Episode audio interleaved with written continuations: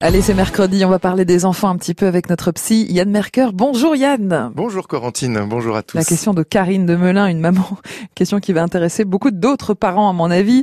Karine nous dit, ma fille de 10 ans est jalouse de sa petite sœur de 6 ans. Elle est même parfois agressive avec elle. Je tente de lui expliquer les choses calmement, euh, d'agir à l'identique avec sa sœur, mais ça ne change pas son comportement. Elle se plaint tout le temps d'être moins bien traitée que sa sœur. Je ne sais plus comment gérer cette situation difficile. Est-ce que vous pouvez m'aider? Yann, d'où ça vient la jalousie? Eh bien, ça vient de la peur, Corentine. La jalousie, c'est une émotion secondaire qui s'installe chez un enfant mmh. quand il ou elle se met à ressentir des peurs. Comme par exemple la peur de perdre l'attention et l'amour de ses mmh. parents, ou la peur de ne plus être important aux yeux de ses parents.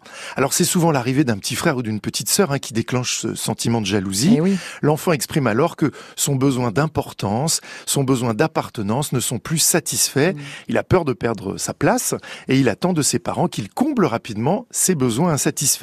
Donc vous voyez, la jalousie, c'est une affaire émotionnelle, mm. pas du tout rationnelle.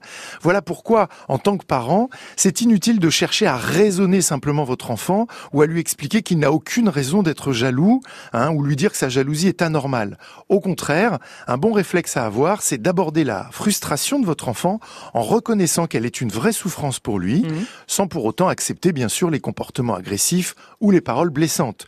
Donc vous pouvez dire par exemple, eh bien écoute, je me rends compte que c'est vraiment difficile pour toi, hein. je vois que tu souffres, alors je te propose d'en parler. De quoi est-ce que tu as peur en ce moment? Hmm. Qu'est-ce que tu voudrais pour te sentir mieux?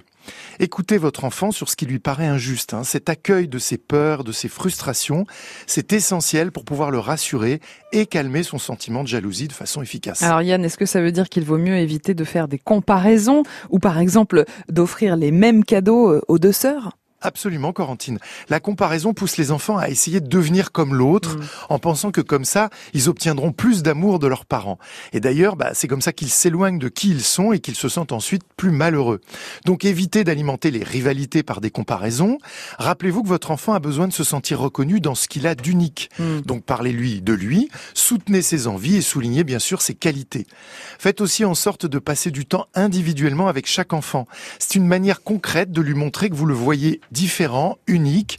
Donc vous ferez avec chacun ce qu'il a envie de faire mm. en fonction de ses envies. Hein, le message que vous faites passer à ce moment-là, c'est je t'aime pour ce que tu es et je prends du temps pour toi car tu es important pour moi. Mm. Souvenez-vous, pour réduire le sentiment de jalousie, beaucoup de parents essayent d'agir à l'identique avec leurs deux enfants.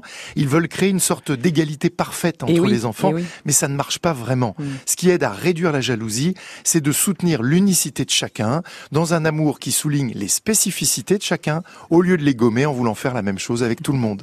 Bonne journée.